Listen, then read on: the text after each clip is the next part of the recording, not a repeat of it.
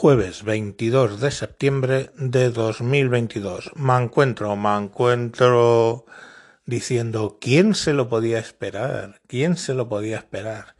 Os pongo esta noticia de Telecinco.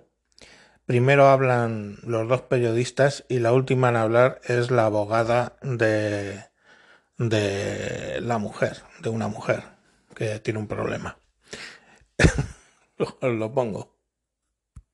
Y un caso insólito van a ver, el de un hombre que se ha librado de una denuncia por violencia machista tras cambiar de género. Alba López, la víctima, se queda sin protección porque su maltratador es ahora una mujer. Cuéntanos los detalles.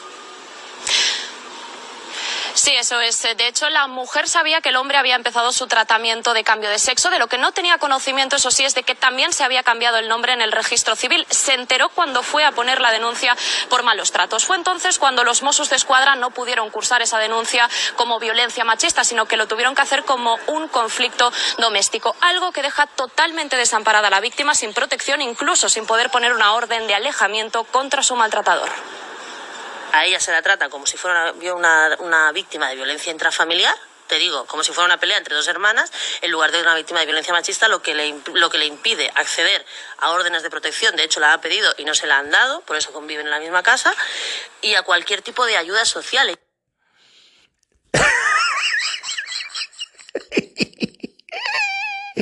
¿Quién se lo podía haber imaginado que hubiera pasado eso? Ay madre, que somos tan modernos. Ay, qué modernos somos, madre. Hay que ver, primero sacas unas leyes que se cargan la presunción de inocencia si eres varón y directamente te pueden meter medidas cautelares por el orto. Y luego sacas una ley que permite que te cambies de sexo solo con ir al registro civil ni operación, ni informe médico, ni tratamiento, ni huevos en vinagre. Y qué malo podía pasar. Oh, de verdad, o sea, mmm, esto es una risión. Esto es una risión. Esto es el gobernar con ocurrencias. Esto es el Ministerio de Igualdad. Esto es Irene Montero. En estado puro, en estado puro. Es qué malo puede pasar si dejas que legisle alguien cuyo bagaje es básicamente haber trabajado algún mes de cajera de supermercado.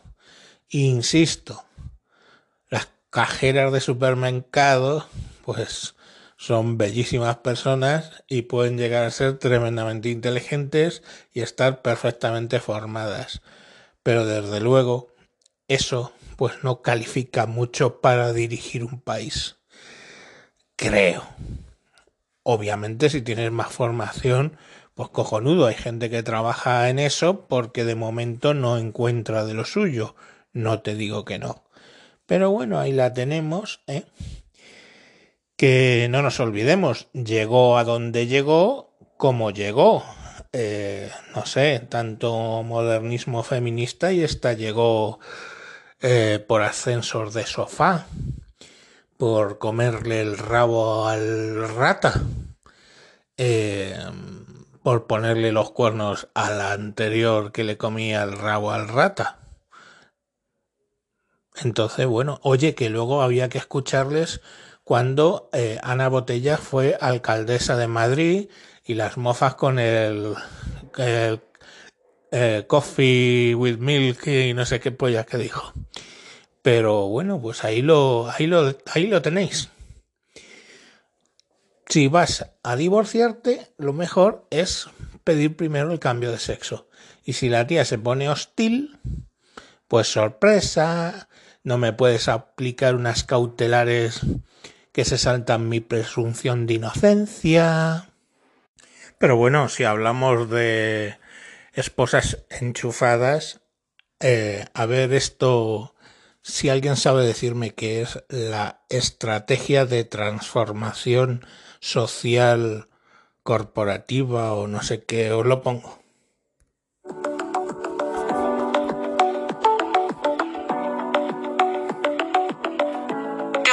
Claves para empezar a virar tu estrategia de negocio tradicional a una estrategia que conjuga el negocio y el impacto. Aprenderás cómo desarrollar una estrategia de transformación social competitiva y fusionar ambos objetivos. Solo de este modo conseguirás la ventaja competitiva que te diferencie dentro del mercado frente a tus clientes, a tus inversores y en general frente a toda la sociedad.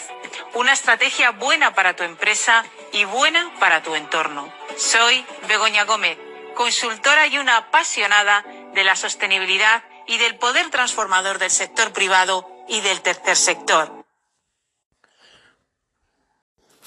Begoña Gómez, la mujer de Pedro Felón Sánchez, que vende cursos de transformación social competitiva, estrategias de transformación social competitiva. Eh, ¿Sabéis lo que es eso? Es bla bla bla, bla bla bla, bla bla bla, págame. Oye, págame mucho porque soy la mujer del presidente. que no digo nada, ¿eh? Que cojonudo que desarrolle su carrera profesional y, tal y tal. Pero mmm, estrategias de transformación social competitiva. Joder, qué día, qué día llevo de risas de perro patán. ¿Os acordáis de Patán? El perro de Pierno de Yuna, eso de los autos locos, esto. No, no os acordáis porque no sois tan viejos como yo. Bueno, pues se reía como me río yo cuando me da la risa floja. Bueno, niños, pues nada, que, que paséis buen jueves y mañana, y mañana más. Venga, adiós.